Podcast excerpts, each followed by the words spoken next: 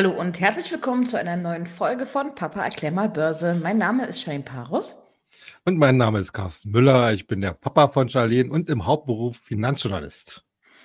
Und heute wollen wir uns einmal mit dem Thema E-Mobility beschäftigen. Ist ja immer noch in aller Munde und ich glaube, wir werden so schnell auch nicht los. Das ganze Thema ist eine riesengroße Branche und wir wollen da mal ein bisschen fokussierter heute reintauchen, was es denn da so zu beachten gibt und ähm, wo vielleicht die Trends liegen und was wir so in den nächsten Jahren vielleicht noch erwarten können. Aber kannst du zu Beginn vielleicht einmal eine kurze Einordnung machen, bevor wir in die Zukunft schauen, wie denn der aktuelle Status so ist. Ja, also äh, wie du es ja schon angesprochen hast, äh, E-Mobility gehört zu den ganz großen Zukunftstrends und das auf globaler Ebene. Also es gibt, glaube ich, kein Land auf dieser Welt, wo nicht Elektrofahrzeuge jeglicher Art inzwischen unterwegs sind und wo es auch sowohl von Industrie als auch von Regierungsseite her entsprechende Kampagnen gibt. Äh, wobei man natürlich auch immer wieder sehen muss, dass es hier sehr unterschiedliche Ansatzweisen gibt. Äh, wir erinnern uns äh, zum Beispiel in Deutschland äh, wurde ja versucht, den Markt halt mit äh, deutlichen Subventionen anzuschieben. Ähnliches inzwischen auch in den USA, wo im Rahmen dieses Inflation Reduction Act entsprechend äh, für verschiedene Modelle, äh, die halt auf Elektro basieren, entsprechende Kaufanreize geschaffen werden. Andere Länder versuchen das eher über den Markt äh, sich zu regulieren, beziehungsweise dann ganz harsch zum Beispiel auch äh, entsprechende regulatorische Rahmenbedingungen schaffen, die es halt äh, ermöglichen sollen oder beziehungsweise die erfordern, dass halt ab einem bestimmten Zeitpunkt nur noch entsprechende Elektro- oder Hybridfahrzeuge an den Markt kommen dürfen. Die EU hat ja diesbezüglich auch entsprechende Vorschriften inzwischen in Gang gesetzt. Äh, wenn man sich aber den Markt jetzt erstmal so ganz insgesamt anschaut, dann wird schon deutlich, dass wir es hier tatsächlich mit einem ganz großen Zukunftstrend zu tun haben. Äh, es geht hierbei ja nicht nur um klassische E-Autos, sondern alles, was mit elektrifizierter Mobilität zu tun mhm. hat. Also darunter fallen ja dann auch ganz klassischerweise äh, öffentlicher Nahverkehr oder Fernverkehr, aber auch solche Sachen wie zum Beispiel E-Scooter oder auch Drohnen, die ja letzten Endes ja auch elektrisch in der Regel betrieben sind. Und wenn man sich mal den Markt so auf globaler Basis anschaut, dann hatten wir im vergangenen Jahr hier ein Marktvolumen von rund äh, 300 Milliarden äh, Dollar. Und für dieses Jahr wird entsprechendes Wachstum äh, auf rund 380, 390, 400 Milliarden Dollar erwartet. Aber das Spannende ist ja, wenn man noch ein bisschen weiter hinausschaut, denn es wird davon zum Beispiel ausgegangen, dass wir 2030, und das ist ja jetzt nur noch sieben Jahre entfernt, ungefähr ein Marktvolumen hier von 1,8 Billionen Dollar erreichen könnten. Also roundabout für den gesamten äh, elektrifizierten oder für die gesamte E-Mobility mit allen ihren Facetten. Interessanterweise, und da, um jetzt auch da, wie gesagt, den Status quo ein bisschen herauszuheben, der immer noch wichtigste Markt in diesem Bereich ist der asiatische Markt. Der, äh, die asiatisch-pazifische äh, Region liefert rund zwei Drittel des Umsatzvolumens in diesem Segment und da kommt es natürlich jetzt auch wieder drauf an. Das betrifft halt nicht nur Autos, sondern eben alles, was man äh, ja, alles, was fährt, was elektrifiziert fährt. Und wir haben ja gerade in Asien halt auch sehr viele Anbieter, die zum Beispiel E-Scooter oder andere motorisierte, also E-Motorräder oder, oder Tridents äh, entsprechend anbieten. Und wenn man hier auch nochmal schaut, es gibt immer noch diesen Wettbewerb zwischen den verschiedenen Batteriearten. Hier bleibt es dabei bei Lithium-Ionen-Batterien, die derzeit äh, das äh, Nonplusultra eigentlich darstellen. Die haben einen Marktanteil momentan von gut 80 Prozent. Aber neue äh, Technologien versuchen hier so nach und nach aufzuholen. Allerdings, wenn man mal guckt, bei über 80 Prozent Marktanteil, das wird natürlich noch ein paar Jahre lang äh, dauern. Äh, das ist, wie gesagt, so ein bisschen der Status quo in der Branche. Und äh, es wird natürlich super interessant werden, wie sich gerade in den nächsten Jahren oder äh, die entsprechenden Zuwachsraten verteilen werden zwischen den verschiedenen äh, Produktarten. Momentan ist es mhm. halt wirklich so, dass äh, Elektroautos rund 40 Prozent des Umsatzes weltweit äh, trägt äh, oder äh, beziehungsweise tragen. Und dahinter ordnen sich dann alle anderen äh, Fahrzeugtypen oder Fortbewegungstypen ein. Aber auch hier könnte es sicherlich in den nächsten Jahren noch die eine oder andere Verschiebung geben. Mhm. Du hast bei deinem Abriss gerade zum Status quo schon mal so ein paar Punkte genannt, die ich für allen auch für das Wachstum als Herausforderung sehe. Du hast mhm. Infrastruktur genannt, du hast ähm, äh, Batterien genannt und natürlich haben wir auch generell die ganzen äh, unterschiedlichen Hersteller, die das Ganze auch noch produzieren. Mhm. Ähm, was denkst du, welche von diesen Herausforderungen oder beziehungsweise ja, würdest du auch sagen, dass das Herausforderungen sind, die wir in Zukunft bewältigen müssen? Und wenn ja, welche von diesen stören denn möglicherweise für das weitere Wachstum oder sind sogar förderlich? Ja, also ich denke mal, äh, da muss man sicherlich äh, sagen, es gibt so eine, eine Basis an Herausforderungen, die waren, die waren schon vor ein paar Jahren da und die sind immer noch virulent.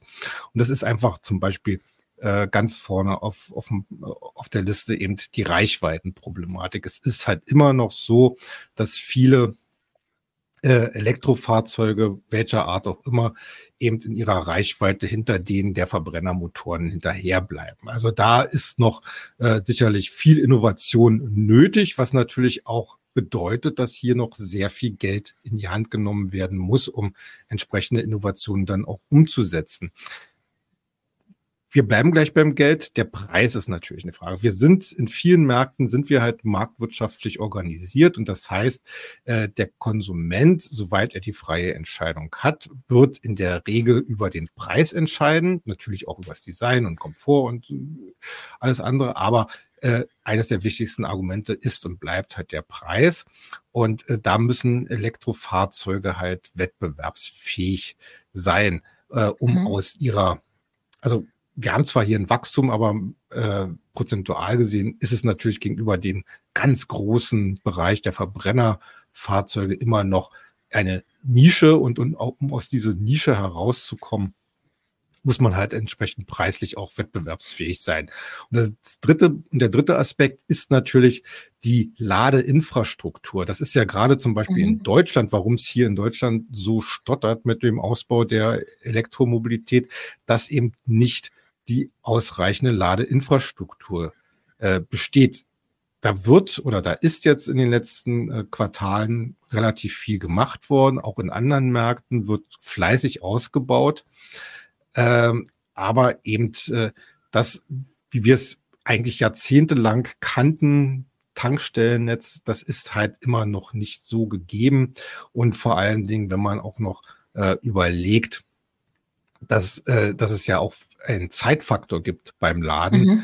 der natürlich ja. äh, deutlich äh, negativer ist, als äh, wenn man einfach seinen Tank voll tankt. Äh, deswegen gibt's ja auch so innovative äh, Geschäftsmodelle wie beispielsweise von der chinesischen NIO, die halt Austauschstationen für ihre Batterien aufbauen, wo man reinfährt, die Batterie wird einfach ausgetauscht und dann fährt man weiter und das Ganze äh, dauert nur ein paar Minuten. Äh, ich denke mal, so eine Sachen werden sicherlich in den nächsten Jahren äh, auch nochmal verstärkt äh, ausgebaut werden, denn es ist einfach auch physikalisch einfach Grenzen gesetzt äh, von dem Ladezyklus. Äh, man kennt das auch wir haben ja viele technische Geräte, die heutzutage auf Akku- oder Batteriebasis laufen.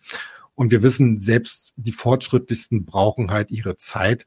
Und da sind solche Austauschmodelle eigentlich schon eine ganz interessante äh, Angelegenheit und sicherlich auch ein wichtiges Kaufargument. Aber grundsätzlich gilt natürlich trotzdem, dass die Ladeinfrastruktur hier entsprechend ausgebaut werden muss. Das sind halt so die drei Punkte, also Reichweite, Preis und äh, Ladeinfrastruktur, die immer noch die große Herausforderung für die Branche darstellen. Wenn wir jetzt mal auf das nächste Jahr gucken, was denkst du denn, was wird denn da ein besonderes Thema sein für den Wachstum? Ja, also äh, wir haben so einige Bereiche, die man sicherlich ansprechen muss und die eigentlich diesen ganzen Bereich Elektromobilität ja auch so spannend machen.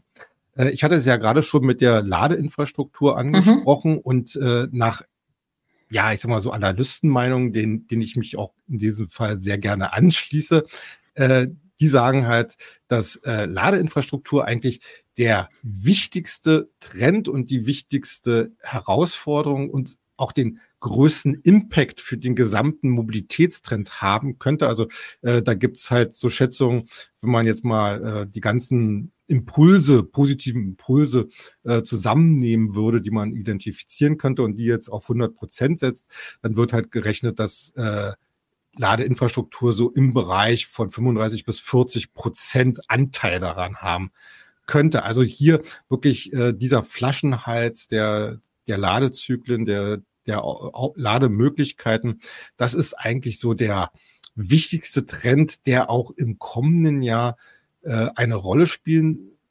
wird. Und deswegen schauen wir zum Beispiel in unserem Börsenbrief Future Money, haben wir ja auch schon einige der äh, Firmen äh, präsentiert und auch positioniert, die eben solche Ladenetze aufbauen, außerhalb von den Autohersteller, also Tesla hat ja zum Beispiel sein eigenes Ladenetz. Es gibt auch viele Versorger, die jetzt langsam aufbauen. Aber es gibt halt auch Unabhängige, die dann mit entsprechenden Partnern zusammen solche Netze aufbauen. Mhm. Äh, eine ein weiterer Trend, der sicherlich recht spannend wird, aber auch nicht so von heute auf morgen äh, seine, seine Wirkung entfalten könnte, ist äh, dieses ganze äh, Prinzip äh, Elektromobilität as a Service. Ähm, wir kennen das ja alles aus der Cloud inzwischen, ne? Plattform as a Service, Software as a Service, also wo man immer nur mietet, oder nur das bezahlt, was man gerade nutzt. Äh, wir haben das auch in der Mobilität bereits schon, dass, äh, dass man ja, wie gesagt, Mietwagen hat oder, mhm. oder Carsharing-Modelle hat.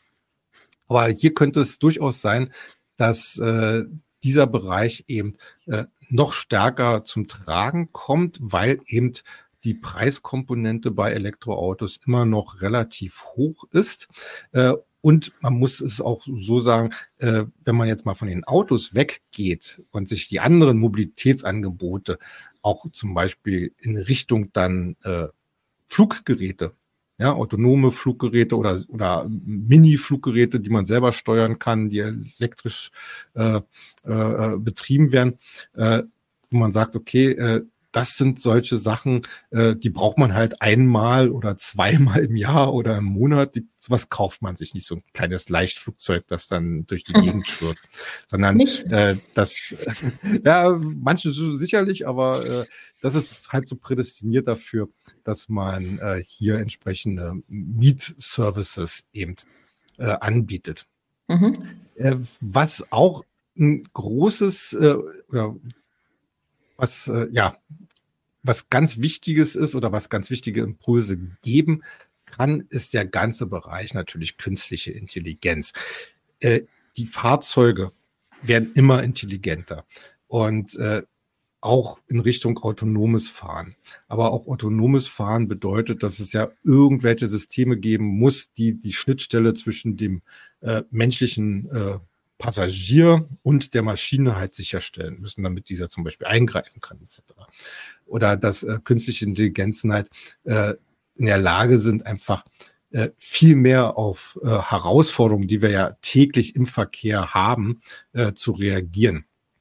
Und äh, das äh, das ist auch so ein, so ein Konvergenzthema. Wir haben natürlich jetzt KI, haben wir jetzt besonders im äh, Robotik, im, im Softwarebereich gerade erlebt. Aber das schwappt natürlich dann auch in die Mobilität äh, rüber. Und das sind halt äh, auch äh, Themen, die den Erfolg der gesamten Branche, des gesamten Themas eigentlich beflügeln könnten. Dann lass uns doch mal zu den Akteuren in der Branche E-Mobility kommen. Ähm, ich hm? schlage mal vor, dass wir mit dem beginnen, wo wir ohnehin überhaupt gar nicht rumkommen, wenn wir um das Thema sprechen. Ich rede natürlich von Tesla. Ist ja, ja ähm, der All-Time-Darling. Zumindestens äh, fliegen die Anleger da ziemlich gerne auf diese Aktie. Aber in den letzten Wochen beziehungsweise letzten Zahlen waren jetzt ja nicht so die besten. Wie sind denn da so deine Einschätzungen und hast du da einen kleinen Ausblick für uns? Ja, also natürlich, äh, die jüngsten Zahlen von Tesla waren eine richtige Enttäuschung. Also wir hatten zwar eine Umsatzsteigerung um neun Prozent, die aber hinter den Erwartungen zurückblieb. Der Gewinn ist um 44 Prozent eingebrochen, was natürlich äh, darauf zurückzuführen war, dass Tesla ja in den vergangenen Monaten eine ganz aggressive Preispolitik betrieben hat äh, was im Markt äh, überhaupt nicht gut ankam und deswegen schmierte ja die Aktie nach den Zahlen so deutlich ab, also äh, ungefähr um, äh, mal nachgucken, äh, um fast zehn Prozent.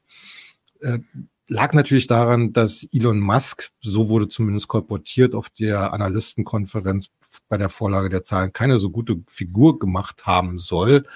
Und vor allen Dingen auch das höhere Zinsniveau als Grund für das schwache Abschneiden genannt haben soll, äh, was ja durchaus, durchaus äh, nachvollziehbar ist.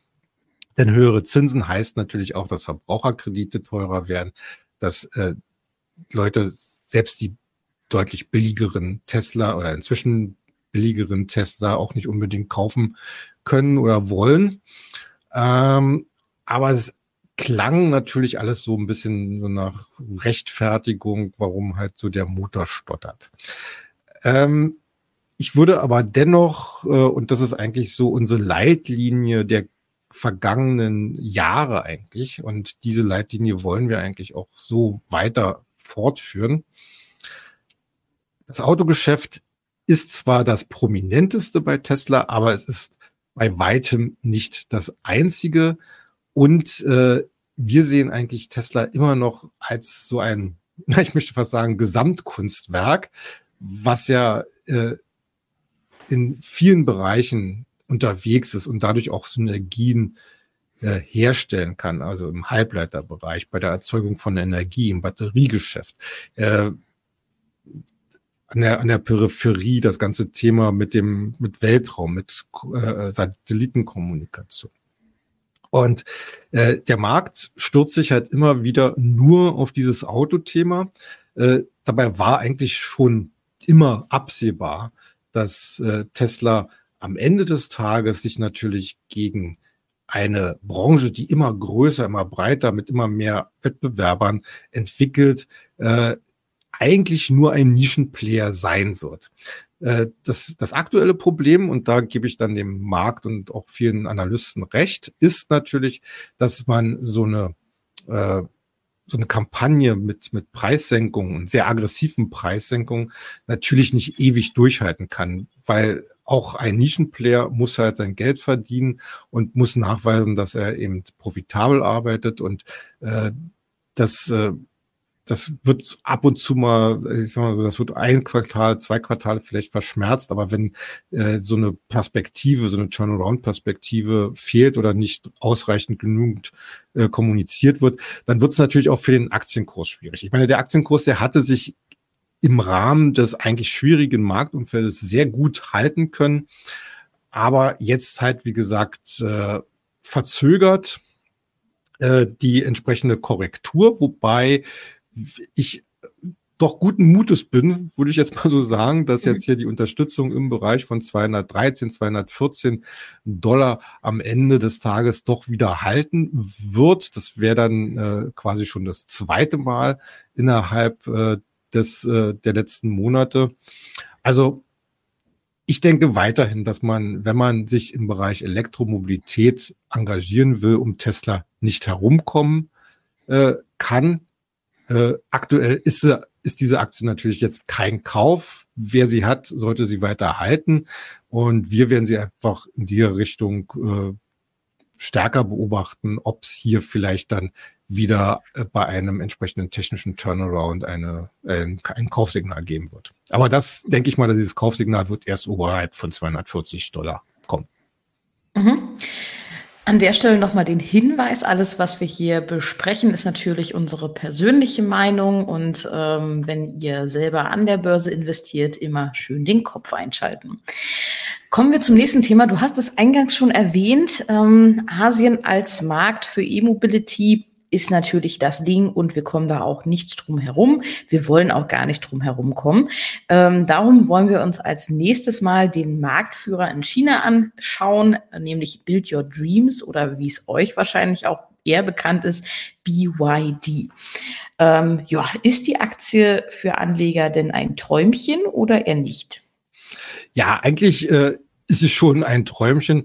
Äh, sie hat äh, in der äh, ja, äh, im Prinzip in den letzten Jahren äh, eine sehr spannende Entwicklung durchgemacht. Das äh, sieht man ja auch letzten Endes daran, dass hier immer noch Warren Buffett, also der einer der Altmeister an der Börse, engagiert ist. Und wenn man sich mal so anschaut, wir haben seit äh, Jahresanfang ungefähr äh, so 30 Prozent plus gemacht in der Aktie. Und das ist äh, angesichts eines doch sehr verhaltenen Börsenumfeldes eigentlich schon eine ziemlich gute Leistung. Ähm, BYD hat in Südostasien, äh, zumindest per Stand 2022, einen Marktanteil gehabt von rund äh, 26 äh, Prozent. Und äh, das ist, das ist schon eine Hausnummer. Ne? Also man hat äh, gerade auch im chinesischen Heimatmarkt, äh, war man ja lange Zeit, ist man ja so hinter den Massenherstellern äh, Volkswagen und auch hinter Tesla hinterher gehechelt, aber inzwischen äh, so die aktuellen Einschätzungen dürfte man zumindest äh, Volkswagen inzwischen überflügelt haben und äh, zu Tesla aufgeschlossen haben. Also Tesla hatte ja letztens auch in China eher äh, enttäuscht mit, mit seinen Absatzzahlen. Ähm, ja, BYD macht, wie gesagt, momentan sehr, sehr viel richtig, äh, weil man sich halt auch nicht nur auf China und den südostasiatischen Raum fokussiert, sondern jetzt deutlich stärker ins Ausland expandiert, insbesondere natürlich auch nach Europa, äh, wo man äh, natürlich auf eine harte Konkurrenz stößt. Aber äh, wenn man sich die Modellpalette von BYD anschaut, da äh, ja, ich sag mal so, nach meinem persönlichen Eindruck, äh, ist das schon sehr wettbewerbsfähig und äh, nicht zu Recht, äh, äh, ja, würde ich sagen, haben die europäischen Wettbewerber, die äh, äh durchaus äh, sorgen, dass BYD ihnen äh, hier in Europa entsprechend Marktanteile äh, streitig macht. Vor allen Dingen, weil man ja, wie gesagt, mit einer sehr starken Position aus China heraus eben operieren kann. Und äh, auch hier gilt letzten Endes, äh, BYD ist eigentlich in diesem äh, Bereich, im Bereich Elektromobilität, eine der Favoriten. Jetzt haben wir in China natürlich nicht nur BYD, nämlich die Elektrohersteller bzw. Die, Elektro, die Elektromobilitätshersteller, manchmal ein schwieriges Wort, ähm, sind ja in den letzten Jahren so aus dem Boden geploppt wie Pilze. Ähm, ja. Wir haben nur mal, um ein paar Beispiele zu nennen, ähm, ich hoffe, ich spreche sie alle richtig aus, ähm, Xpeng, Li Auto oder NIO, ähm, vielleicht dem einen oder anderen doch etwas eher bekannt. Ähm, gibt es denn hier auch Favoriten drunter? Ja, das würde ich schon sagen. Also, wie gesagt, das sind alles noch relativ junge Firmen. Äh, einfach mal zum Vergleich. BYD als Marktführer, äh, um das mal unter den Chine auf jeden Fall unter den chinesischen Herstellern, hatte im September jetzt äh, ein, eine Absatzzahl von 287, 288.000 Fahrzeugen.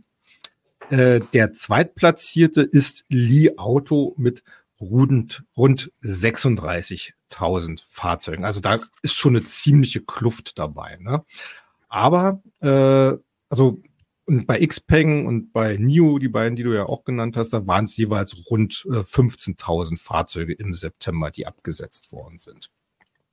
Aber wenn du mich jetzt nach einer Favoritenrolle in dieser Dreierkonstellation Li Auto, Xpeng und NIO fragst, dann natürlich auf jeden Fall Li Auto, äh, denn äh, die Auto hatte bei den jüngsten Septemberzahlen zum Beispiel ein Wachstum von über 200 Prozent ausweisen können.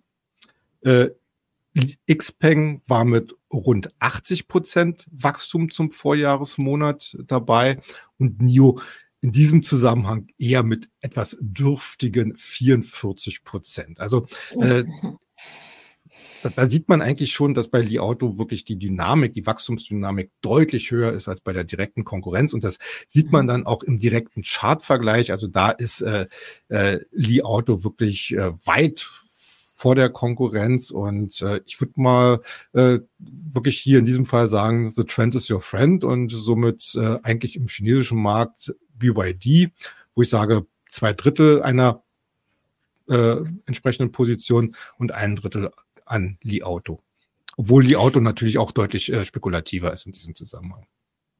In welchem Index können wir die drei denn finden? Sind die alle im Nasdaq oder na, die, äh, also die drei Aktien sind auf jeden Fall an der Nasdaq gelistet. Also äh, ich weiß jetzt nicht, ob sie ein, ein Index sind als Auslandsaktien, aber auf jeden Fall sind sie an der Nasdaq käuflich zu erwerben. Und äh, meines Wissens gibt es auch entsprechend deutsche Notierungen dazu. Okay. Dann bleiben wir doch gleich mal beim Nasdaq. Da hat es nämlich im Juli einen ähm, Neuzugang gegeben. Ähm, nämlich auch da bleiben wir in der asiatischen Ecke und zwar in Vietnam.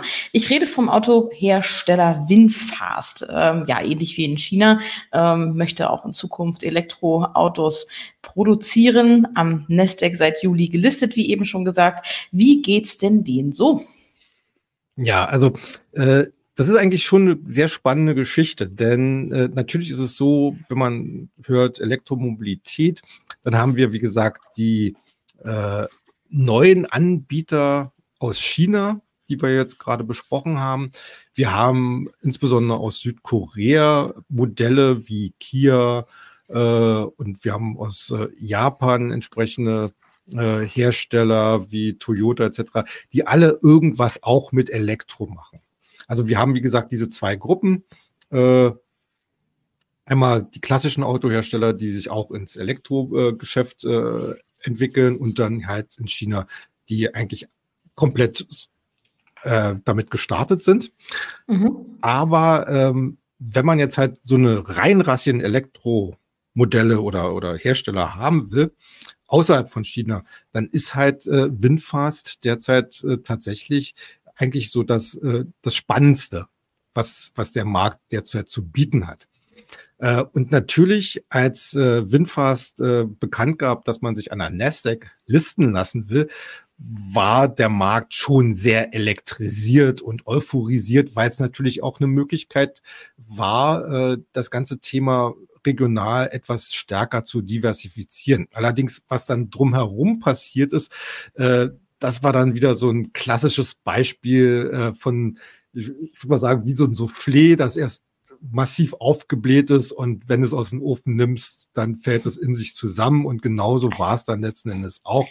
Äh, das, äh, die Aktie ist ja am 15. August an die äh, äh, Börse gegangen in New York äh, über so eine äh, Fusion mit einem mit so einer Zweckgesellschaft SPAC, falls einem das was sagt äh, und hatte mit 22 Dollar eröffnet und wenige Tage später stand die Aktie schon bei 93 Dollar. Also, das ist, also, also absoluter Wahnsinn. Bloß dann war mhm. Schluss mit lustig. Und dann brach die Aktie in sich zusammen und notiert heute äh, weit unter ihrem ich sag mal so in Anführungsstrichen Emissionskurs, weil es ja den so per se gar nicht gab.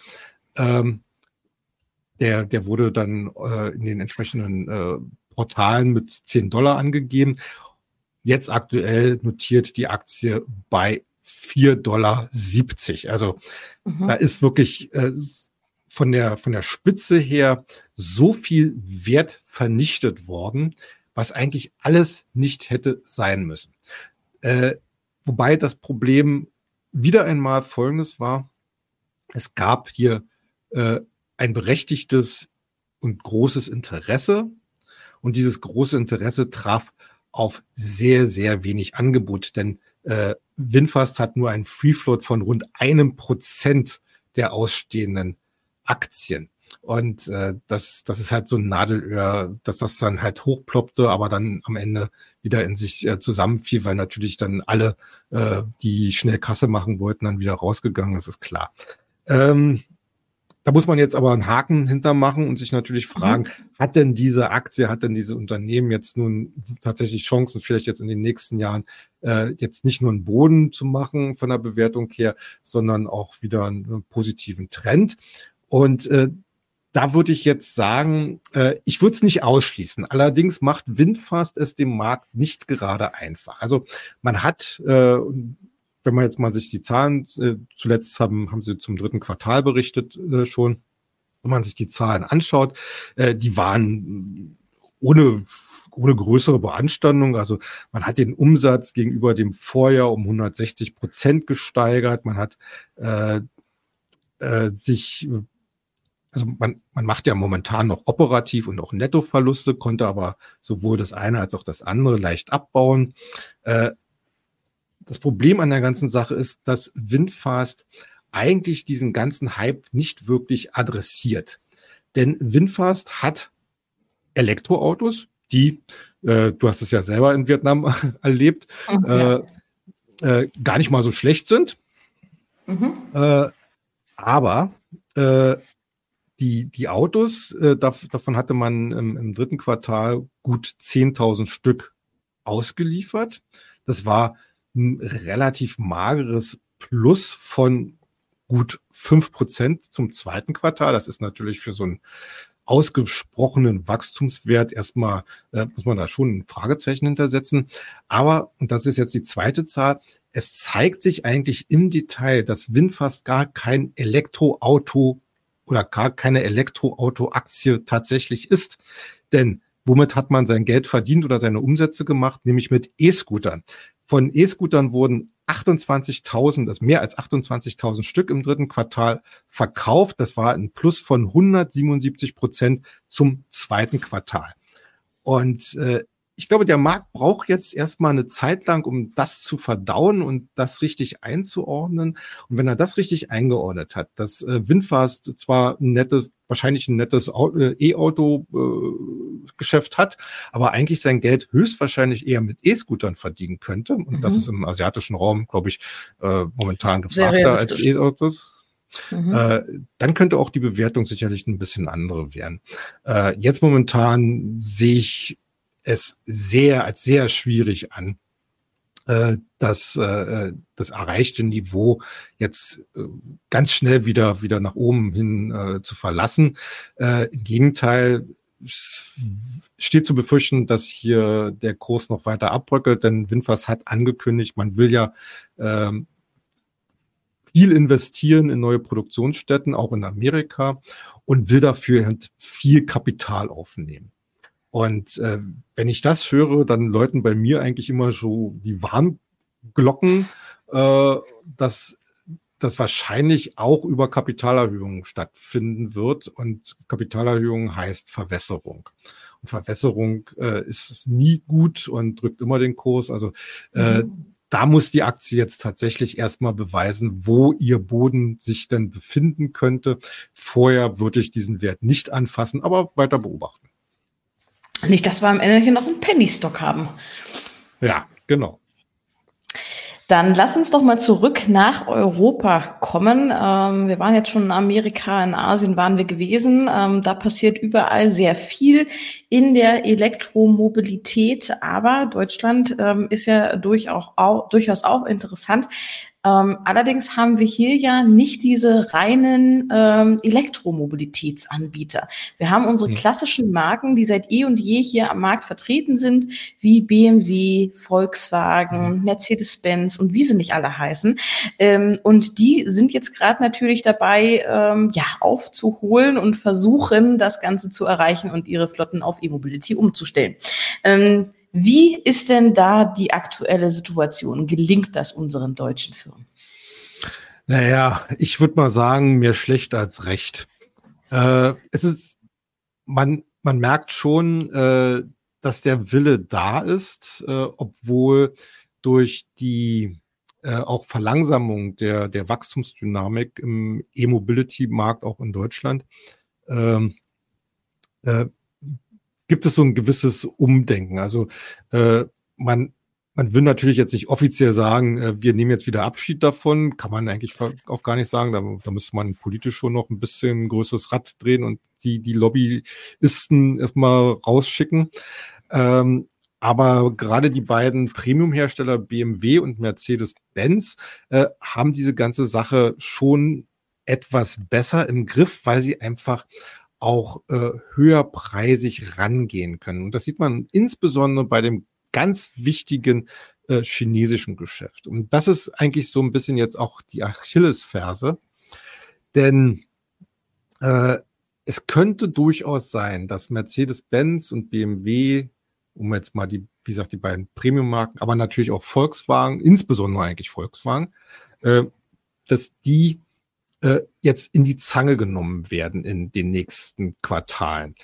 In die Zange genommen werden nämlich einerseits durch die chinesischen Hersteller, die auf den europäischen Markt drängen und andererseits durch die äh, EU-Politik. Äh, es war vor ein paar Wochen, da wurde darüber tatsächlich in Brüssel diskutiert, ob äh, als Reaktion auf den verstärkten Markteintritt chinesischer Hersteller, die natürlich in irgendeiner Art und Weise subventioniert, subventioniert werden vom, vom chinesischen Staat, ob man da nicht vielleicht Strafzölle aus der Taufe heben sollte. Mhm. Und äh, ich sag mal so, die Worte oder, oder das Wort Strafzölle war gar äh, war kaum im Markt drin. Äh, da läutet natürlich auch hier wieder die Alarmglocken, denn, denn man kann sich ja an fünf Fingern abzählen, wenn äh, Europa oder die EU plötzlich auf die Idee käme, Strafzölle gegen chinesische Elektroautohersteller zu verhängen. Was würde denn mit den äh, äh, entsprechenden Herstellern, europäischen Herstellern in China passieren. Wir hatten diese ganze Problematik schon mal bei den, äh, bei den Flugzeugherstellern. Äh, das, das ist eine Lose-Lose-Situation am Ende. Mhm. Und äh, das Problem bloß an der ganzen Sache ist, dass die Deutschen in diesem Fall am kürzeren Ende sitzen würden. Also in der Hinsicht äh, spiegelt das ja auch sich in den Aktienkursen wieder. Und äh, es ist einfach äh, das auch ganz generelle Problem, dass insbesondere der Elektromobilitätsmarkt gänzlich andere Rahmenbedingungen, auch technologische Rahmenbedingungen schafft, bei denen die deutschen Hersteller eigentlich nur Anbieter unter vielen sind. Das, was die deutsche Automobilindustrie ja ausmachte in den, im Zeitalter der Verbrennermotoren, um das jetzt mal so zu beschreiben, äh, war ja diese herausragende technologische äh, Marktführerschaft, ne, die Leistungsfähigkeit der Motoren, immer wieder noch ein Quäntchen mehr Leistung rausdrücken. Ja. Äh, machen wir uns nicht vor, wir sind bei Elektromobilität sind wir gerade aktuell an einem Stand, wo es einige Batteriehersteller gibt, die die gesamte Branche mehr oder weniger beliefern und äh, sich alle Hersteller halt versuchen, übers Design äh, entsprechend äh, abzusetzen vom Wettbewerb. Aber äh, da, da hat ein, ein Mercedes-Benz, außer vielleicht den Markennamen, keine wesentlich größeren Vorteile als vielleicht eine Elektroversion von BYD oder, oder von Tesla oder äh, von irgendeinem anderen äh, Hersteller. Also äh, das ist, das ist ein komplett neues Spiel. Und äh, da müssen die Deutschen halt auch tatsächlich erstmal ihre, äh, ihren Weg äh, finden. Und äh, noch ein paar Worte äh, zu Volkswagen vielleicht gleich angeschlossen, weil ich, ich sehe Volkswagen in diesem Dreiergestirn wirklich derzeit als das schwächste Glied, weil mhm. als Massenhersteller äh, ist man dazu verurteilt, geradezu auch über den Preis äh, zu gehen. Also äh, während Mercedes oder BMW sich leisten können, entsprechend vielleicht auch hochpreisig anzubieten, äh, schwimmt halt Volkswagen als, als, als, als Massenhersteller eben eher in den mittleren bis, bis niedrigen Preiskategorien. Und wenn da der Wettbewerb entsprechend noch weiter anfacht, dann schnurren die Margen da zusammen. Äh, das hat man ja auch gesehen. Das äh, hat, Volkswagen hat ja vor kurzem äh, die entsprechend äh, zum Beispiel eine Gewinnwarnung rausgebracht. Äh, also Volkswagen ist da wirklich momentan in der schwächsten Position. Okay, das soll es für heute auch schon wieder gewesen sein zu dem Thema. Danke für die Einschätzung und wir hören uns dann in der nächsten Woche mit einer Gruseledition unseres Podcasts, denn da ist nämlich Halloween und wir wollen uns ein bisschen mal den Schauer an der Börse angucken. Bis zum nächsten genau. Mal, habt eine gute Woche, tschüss. Macht's gut, tschüss.